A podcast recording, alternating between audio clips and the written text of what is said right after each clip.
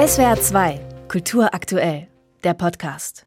Wieder gewinnt ein Dokumentarfilm den Goldenen Bären bei der Berlinale. Dahomey von Mati Diop, einer Französin mit senegalesischen Wurzeln, ist ein so verdienter wie vorhersehbarer Sieger. Verdient, weil dieser Filmessay, der auch fiktionale und magische Elemente hat, damit die vielen Mittel des Kinos einmal wirklich ausreizt weil er politisch bemerkenswert und intelligent ist und zudem eine uneindeutige, komplexe Meditation über das Verhältnis zwischen Afrika und Europa darstellt, die beide Seiten in Frage stellt und damit vor allem unsere einfachen Gewissheiten über den Kolonialismus zurückweist.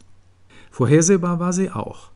Denn zwar ist dieser Film keine Verlegenheitslösung, aber wie sollte sich die Jury anders elegant aus der Affäre ziehen, bei einem zwar nicht richtig schwachen, aber banalen und absolut nicht filmisch aussagekräftigen Wettbewerb, in dem eigentlich keiner der Spielfilme einen goldenen Bären verdient hatte?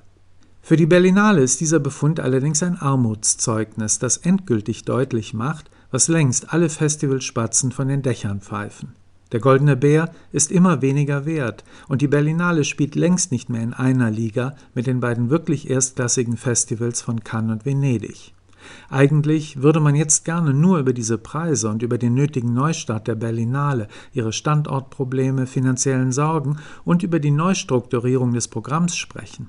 Aber das geht nicht, denn die Berlinale Preisverleihung am Samstag wurde von einigen Preisträgern und Juroren missbraucht für eine eklige Show aus Antisemitismus und Geschichtsvergessenheit. Der Reigen aus einseitigen antijüdischen und anti-israelischen Aussagen belegte zunächst einmal, dass viele Künstler, die vielleicht sogar gelungene Filme machen, viel weniger sensibel und weniger intelligent sind, als man es ihnen gern zuschreibt. Was ist nur mit dieser Kunstszene los? Am beschämendsten aber war, dass, als abstoßende Parolen fielen und eitle Europäer mit frisch gebügelten Palästinensertüchern und Flugblättern auf der Bühne posierten, niemand aufstand oder buhte oder anders einschritt. Nicht das Publikum, nicht die Kulturstaatsministerin, die sogar an mancher falschen Stelle applaudierte, nicht die anderen Politiker aller Parteien im Saal, die erst am Tag danach ihre Empörung in die digitalen Kanäle trompeteten und auch nicht die Berlinale Doppelspitze, die jetzt zwar abtritt, aber diesem Abgang durch ihr Schweigen eine Note verlieh, die alle wohlfeilen Lippenbekenntnisse gegen Hassreden Lügen straft und deren bitterer Nachgeschmack noch lange anhalten wird.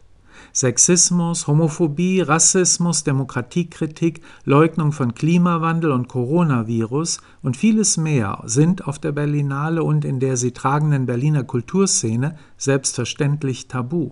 Antisemitismus aber lässt man einfach so durchgehen, mitten in Deutschland. Die Berlinale hat nun ihren Skandal, der ähnliche Langzeitwirkung entfalten könnte wie der der Documenta vor zwei Jahren. Deutschlands größtes Filmfestival muss seine Seele neu finden. Zu behaupten, man sei ein politisches Festival, reicht nicht mehr. Das widerspricht nicht nur den Tatsachen. In Berlin ist diese Behauptung seit vorgestern zu einer Drohung geworden.